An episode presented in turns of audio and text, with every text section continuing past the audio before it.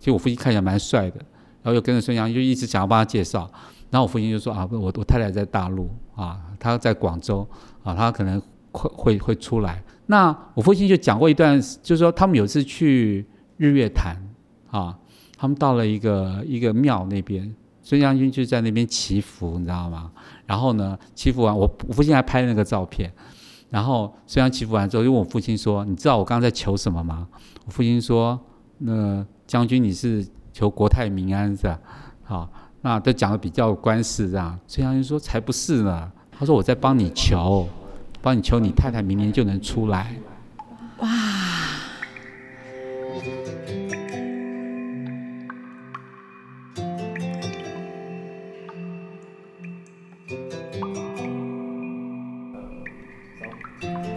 ！Podcast 可以像资料夹，一个夹子收一类资料；它也可以像中药铺子上面的药格子，一个格子收一个故事。嗨，大家好，我是梁成宇，欢迎收听《好听史了之你的故事，我的故事》。好听史了，这个史是历史的史，也是史料的史，因为我们是从民间史料的角度收集一九三七到一九四九年间许多来自于民间的真实故事，成为你的故事，我的故事。我们发现故事，接近故事，记下。或者说出这些故事。这一集我们要说的故事是罗超群与罗广仁这对父子之间的照片情缘。邀请到的来宾是中央社新闻部主任编辑，同时也是军事新闻研究会总干事罗超群的公子罗广仁罗主任。嗨，呃，罗主任你好。呃，各位听众大家好，主持人好。我跟罗主任是呃研究所时候的同学了，是的，所以容许我就在节目中直接叫您广仁。好，没问题，谢谢。嗯，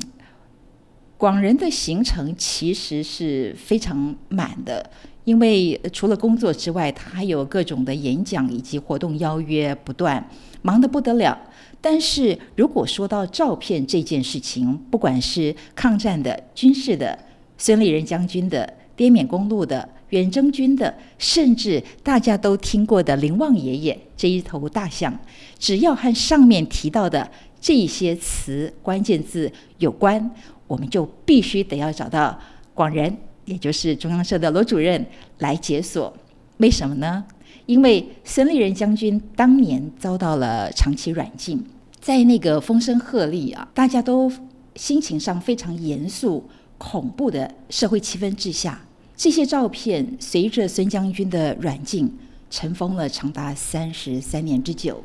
是广仁的爸爸，他冒着生命危险去抢救还有保护这些珍贵的一手资料。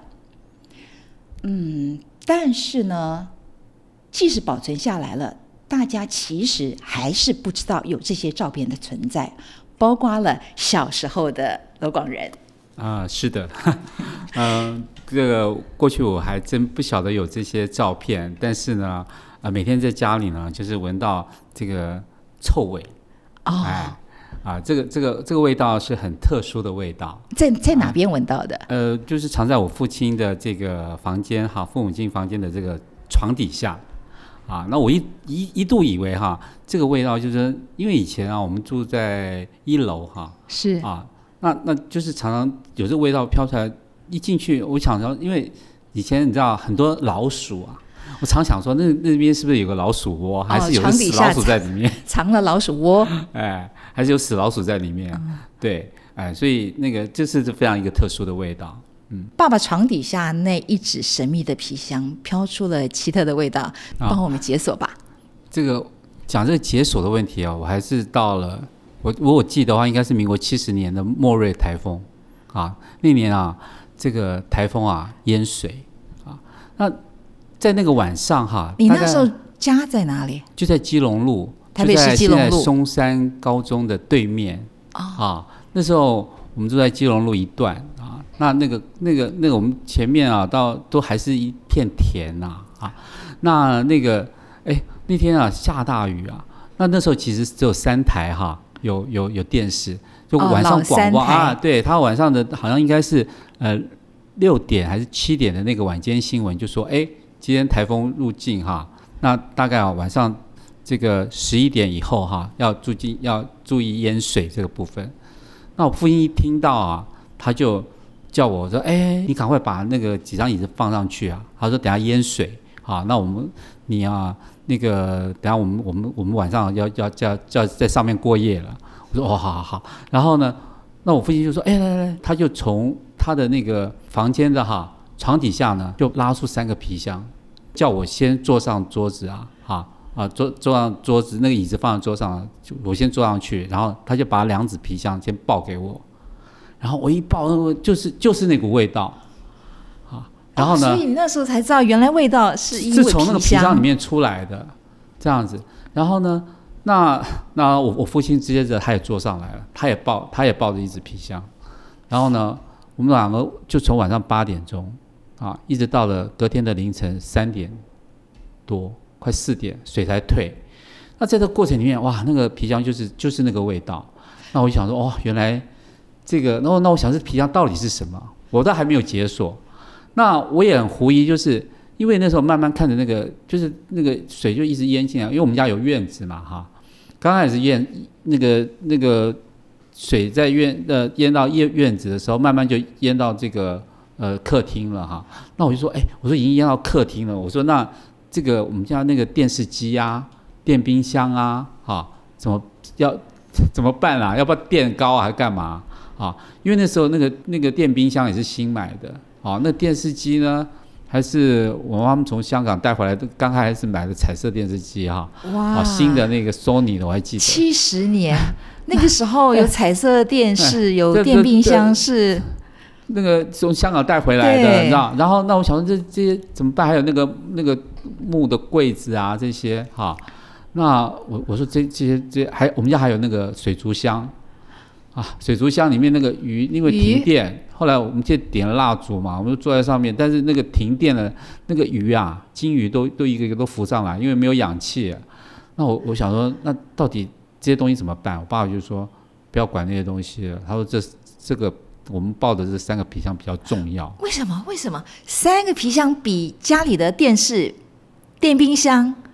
都还要重要？对啊，好，那我就一直就想不透说这这到底里面是什么金银财宝啊，还是什么哈？然后又抽抽收收的这样子，然后等到真的到第二天这个凌晨啊，然后退水退了，我们才下来。那那这个我父亲把那皮箱还是放在桌上这样子啊，那我一直还是不知道这里面到底是什么。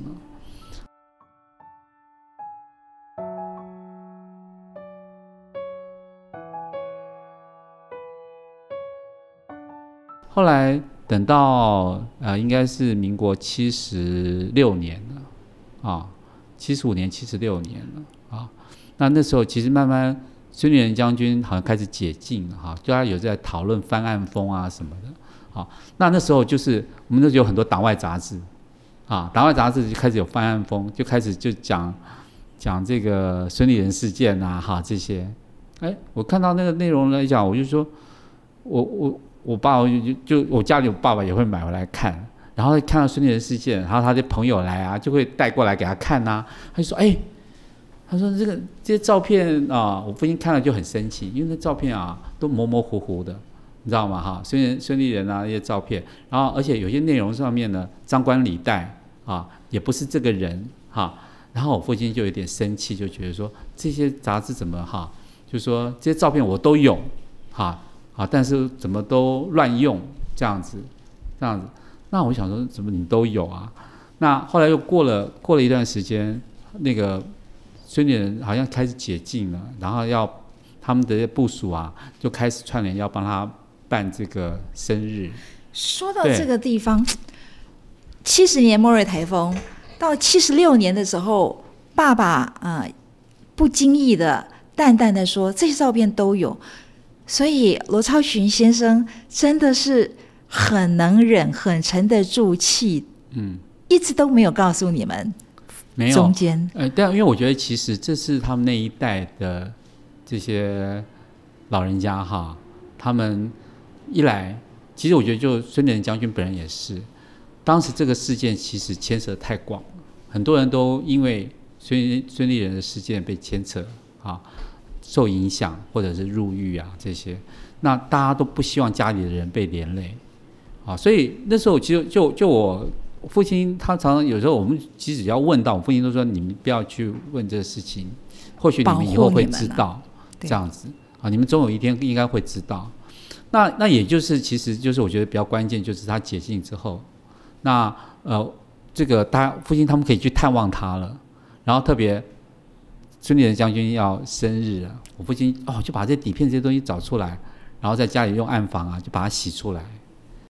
里面装的是照片跟底片啊。哦，从那个箱子里头。对，那我们回过来讲，这几个箱子到底是怎么来的？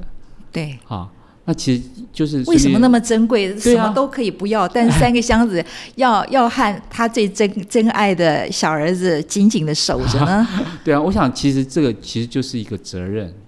啊，一个责任。那我感觉我父亲来讲啊，就是说，今今天考我们接下来也是父亲节啊，其实我蛮感念他。我觉得从他身上我学到呃一个，其实他对于一个工作一个责任啊的一个态度。啊，那这三个箱子其实就是当年啊，孙立人将军他那时候应该是民国四十四年哈，他当时在参军长，然后因为这个他的这个部署哈，郭廷亮被诬匪谍案啊，啊，牵连到孙立人将军啊，他为了部署他就引咎辞职。郭廷亮，对对对，是他引咎辞职之后，这个当时其实他就是被先被幽禁在这个南昌街的这个呃将军官邸。就是我们现在台北市南昌路的孙立人将军官邸，对对，这个将军官邸这个地方。当那我父亲那时候其实呃还在陆军总总司令部哈。那我父亲他其实每次呃还是会孙将军还是会会有时候会找我父亲去帮他拍照啊，整理照片这样子。那我就记得父亲常讲过这一段，他那一天哈，其实他要呃回回屏东啊啊就放假，然后他其实放假之前都会先去官邸哈。先看一下，探望一下孙将军啊。其实他们的情谊就是这样子，所以其实已经是不只是长官部署，还像家人一样。对对对，哦，那那去去看孙将军，然后但是当时一去，宪兵已经已经守住那边了哈啊。然后呢，当时我父亲想要进去，宪兵就跟他讲说，现在只进不出。那我父亲本来执意要进去，那当时这个呃，就郑维元将军哈，他在官邸。他就最后是这个孙连将要要郑文元将军出来跟我父亲讲说，呃，他说阿罗你还是回去哈，好，现在不要进来。他说老总说啊，你回去把他的东西保管好，或许以后会有用处这样子。那我父亲那时候就觉得哦，一听到这样，他可能就觉得这个事有蹊跷，啊，就觉得可能是有些什么状况。那我父亲就觉得说哦，那他就赶快回到陆军总司令部啊，把这些照片跟底片。就赶快就装箱，他那他他就是连夜呢哈，就坐了夜车，就把了大概三四箱的这个纸箱哈哈装好这些照片底片带回屏东。所以爸爸其实察觉到事态不一样了，对对，而且很严重，对，但是还一时之间说不出来。不过他抓住了老长官意在言外的命令，对，把东西保管好，对，然后他他。他带回去屏东，那我我后来后来我听我哥哥讲哈，我哥跟我差了十八岁啊，啊，他当时他们就住在屏东的胜利新村嘛。他说我我爸爸过去啊，每次从台北回回到屏东回去这胜利新村的时候呢，都是有吉普车载他回去的。但是呢，那一天呢，他非常记得我父亲自己啊租租了一部三轮车，啊，然后载了那个大概四四个纸箱呢。就是回到我们圣地新村这个青岛青岛路九十八号，我们那个他们的宿舍，然后一到就叫我哥哥啊，他们出来帮忙把东西搬进去，这样子，那，他很清晰记得那个。那后来这个这个这些纸箱的里面，后来就是那些照片跟底片。哦，原来是对这一批照片。对，那那因为我我母亲是民国四十三年来台湾嘛，哈，那她是最后一批从大陆。啊，从广州到香港再来台湾的，那当时就带了很多皮箱啊，带了一些东西来，那所以就把那个这些皮箱呢，哈，就清清清空了以后呢，三纸皮箱就装了这些照片跟底片，那就放在那个我们阁楼的那个衣橱那一边。那因为我父亲要回来上回台北上班嘛，有时候放假回去。那其实那时候我父亲就是怕说，其实想到说可能啊会有人啊会有单位会要来查查扣这些那这些东西。哦，所以爸爸的思虑很缜密。然后，所以我父亲回到台北以后，那好像隔了一个礼拜，真的就是有这个保密局的人哈，这些人来啊，然后要我父亲把所有的这个他们这个照样勤务组哈，这些有关照片底片啊资料全部都要清出来，这样子。那那我父亲其实，在那个过程里面，在那之前呢，他就已经有想到了。啊，那当时国军很多的这种。就是他们那个复员啊，哈，还有一些退伍的这些大头兵的这些照片底片啊，我父亲就把它放在这个这些纸箱里面啊，充作是这些照片资料啊。所以保密局的人来的时候呢，他们也很，他们的手法是我父亲说，他们要我父亲把这这些照片跟底片的哈，自己搬到这个广场，然后呢，要我父亲找一卷新的底片。然后装在相机里面，啊，然后呢，他们把他们打火机拿给我父亲，叫我父亲自己一把火点了，把这些给烧掉，然后烧的过程要我自己父亲自己拍照，拍完照以后呢，从头到尾还要爸爸自己去执行一件让他心痛的事。拍完照之后呢，我自己父亲我父亲自己把那个那卷底片呢，哈，啊，就是就是先收收起来，哈哈，卸下卸下底片，然后呢。交给他们，啊，哎，对，交给他们哈，就带回去交差。哇，这么说来啊，这一批照片我们今天还能够看到，真的是水里来火里去。对，基隆路莫瑞台风的淹水没有淹到它。对，胜利新村保存它。对，然后。在情治人员的监视下，要放火烧了它，是这样都没有能够毁弃这一批。对，那那当然，这中间还有一个过程是啊。后来我父亲其实有时候回去就看到说，哎，那衣橱啊开始漏水了，你知道？第一的那个还好，因为是个衣橱上面是大衣啊，那大衣都湿了，但好在皮箱呢，哎遮住还还没有影响到。我会想这就不对了，然后这怎么办？但是又怕，还是怕会有人来查。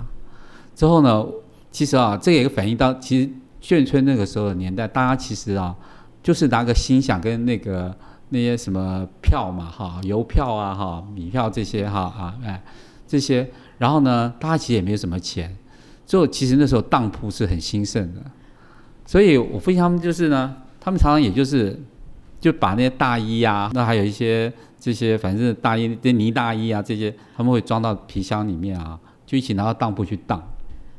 啊，那那后来我父亲就是把这个三个皮箱啊，哈，上面就铺了呢大衣啊，哈，这样子，然后下面其实都是照片底片，就就拿去当铺里面呢，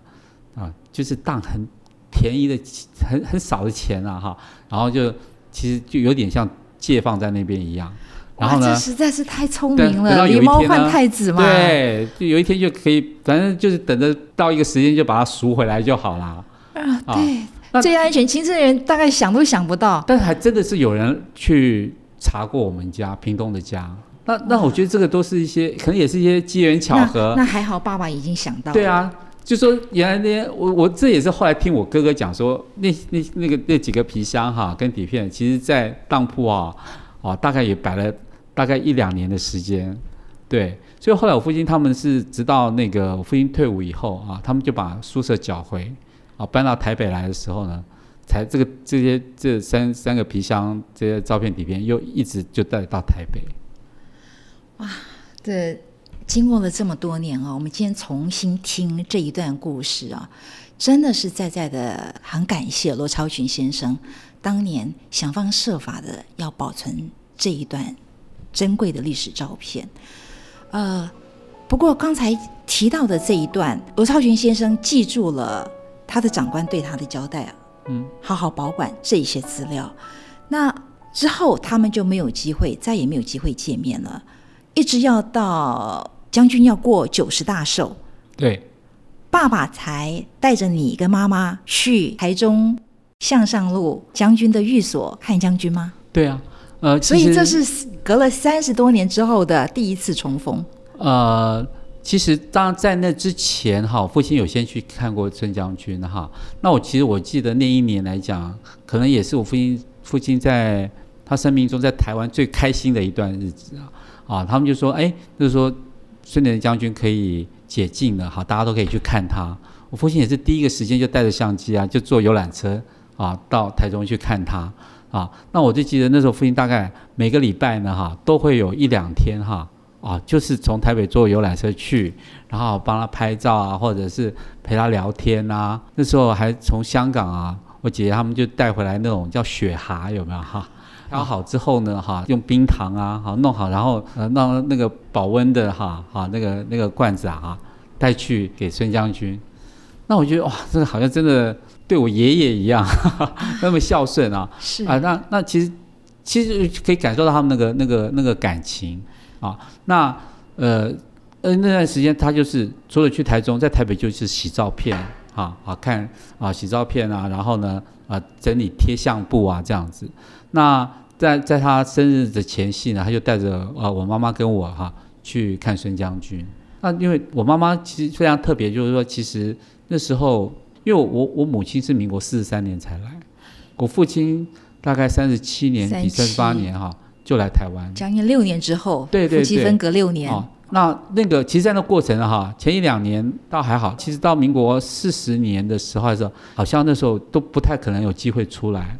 那因为我父亲很年轻啊，那时候在在部队里面啊，还有在那个胜利新村啊什么，很多人想要帮我父亲介绍，然后还有一些女青年训练大队啦，哈，然后就就说我父亲反正也年轻啊，其实我父亲看起来蛮帅的，然后又跟着孙杨就一直想要帮他介绍，然后我父亲就说啊，我我太太在大陆啊，她在广州啊，她可能会会会出来，但是一直等等到民国四十三年，那我父亲就讲过一段，就是说他们有一次去日月潭啊，他们到了一个一个庙那边，孙将军就在那边祈福，你知道吗？然后呢，欺负完，我我父亲还拍那个照片，然后孙将祈福完之后，就问我父亲说：“你知道我刚刚在求什么吗？”我父亲说：“那将军你是求国泰民安是吧？好，那都讲的比较有官司这样。”孙将军说：“才不是呢，他说我在帮你求，帮你求你太太明年就能出来。”哇！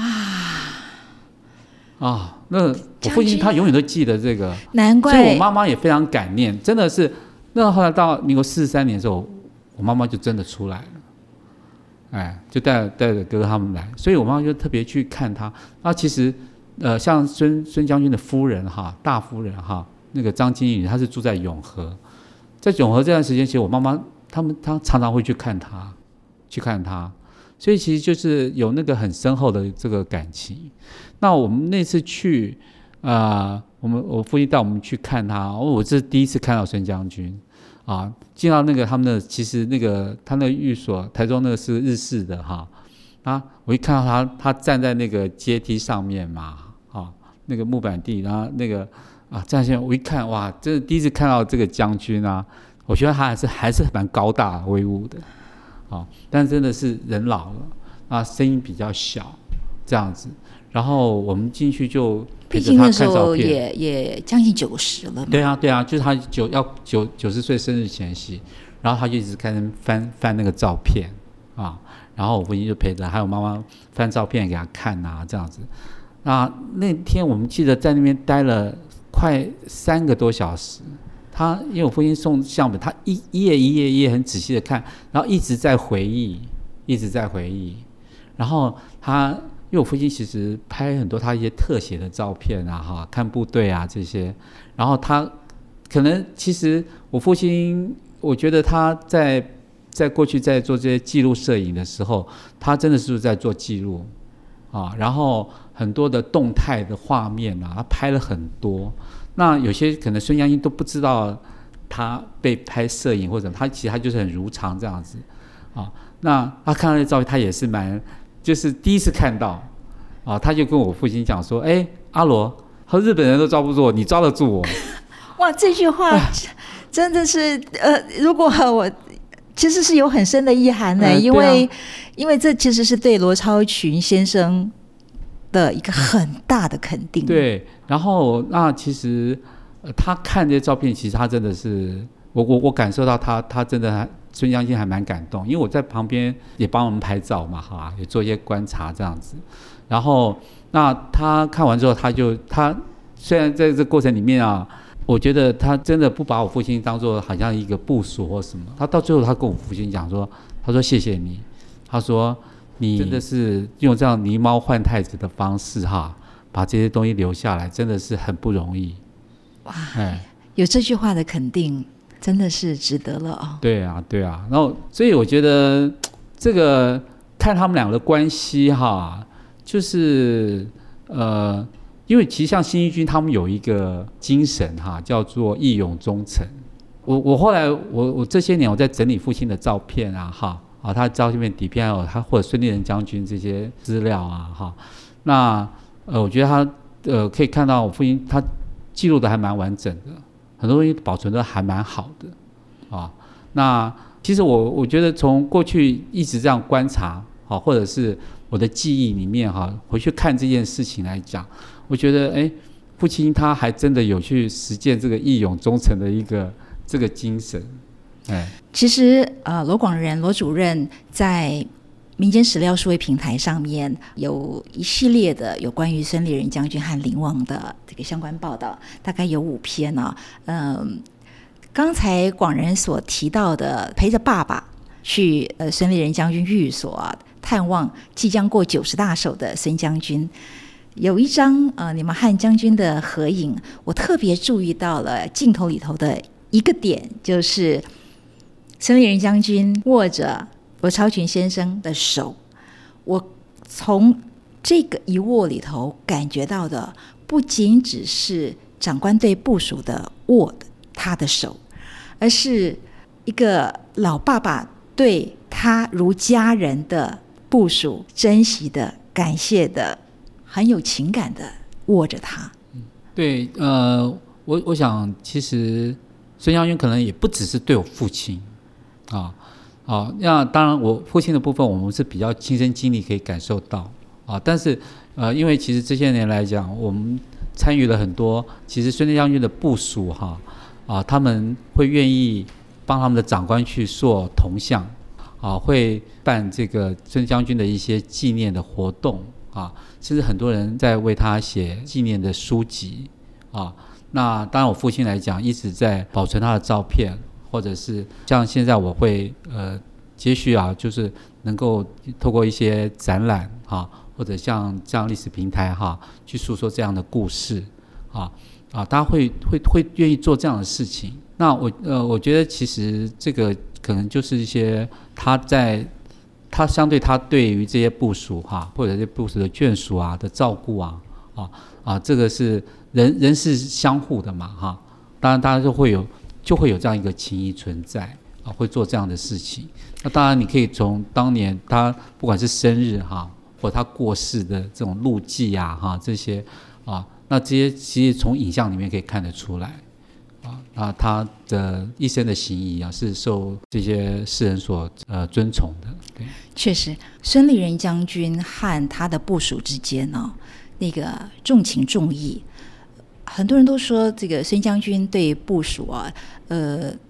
不单是照顾生的，也照顾死的。所以，呃，孙立人将军是在别人摆宴庆战胜的战功的时候，孙将军是忙着盖。战死弟兄的军人公墓是的，是的，因为我其实，在像呃他们远征军哈哈驻印军的这些一些资料照片哈这些照片哈，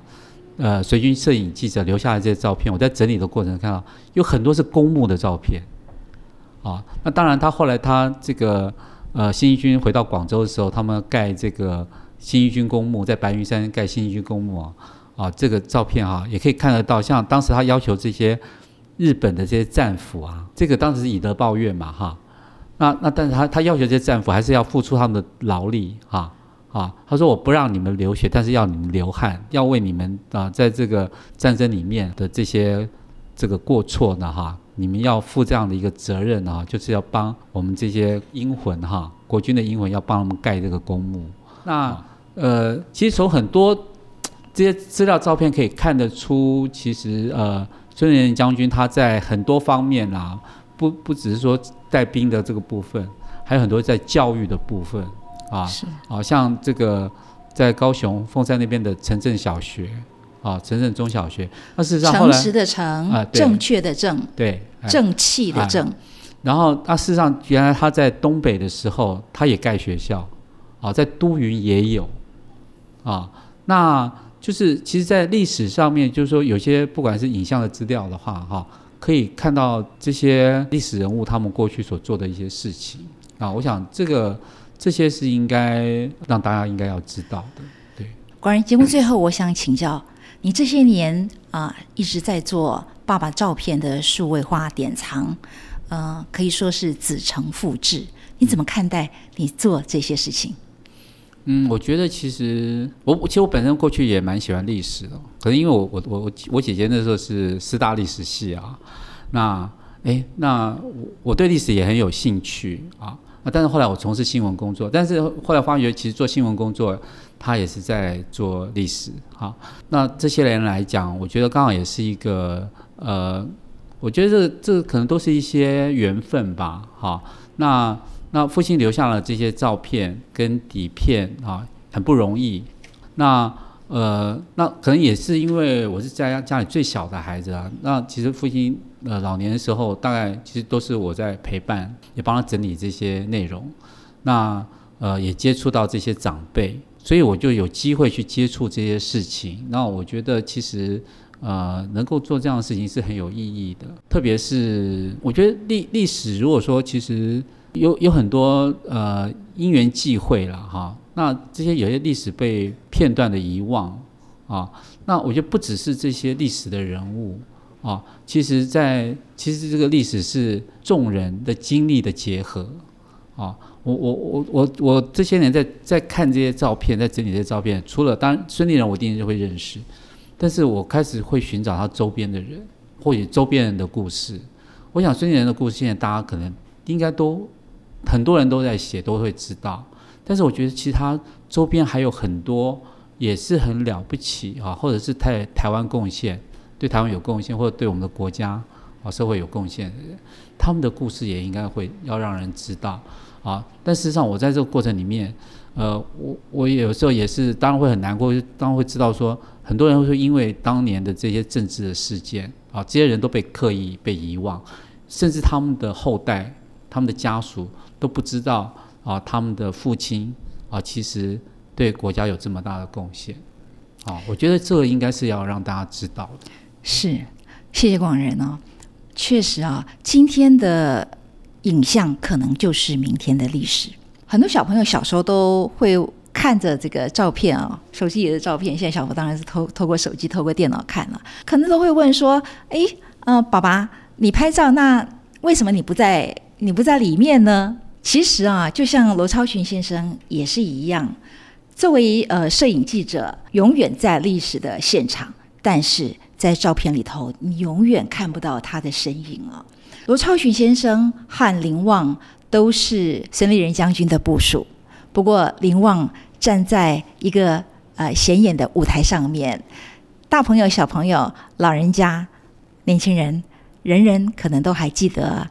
大象林旺爷爷，但是罗超群先生他的身影并没有被看见。幸好有广人子承父志，让这些照片在欧超群当年舍命保护的情况之下，没有被淹没。因为如果保存下来了，没有广人这些年的努力，我们还是不会看到这一段历史，这些照片所告诉我们的时代故事啊。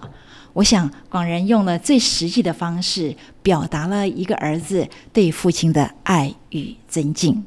父亲节前夕我们就用这一集献给天下的爸爸们祝大家父亲节快乐也再次谢谢广仁来到节目和我们分享这些老故事。谢谢大家我们下次见。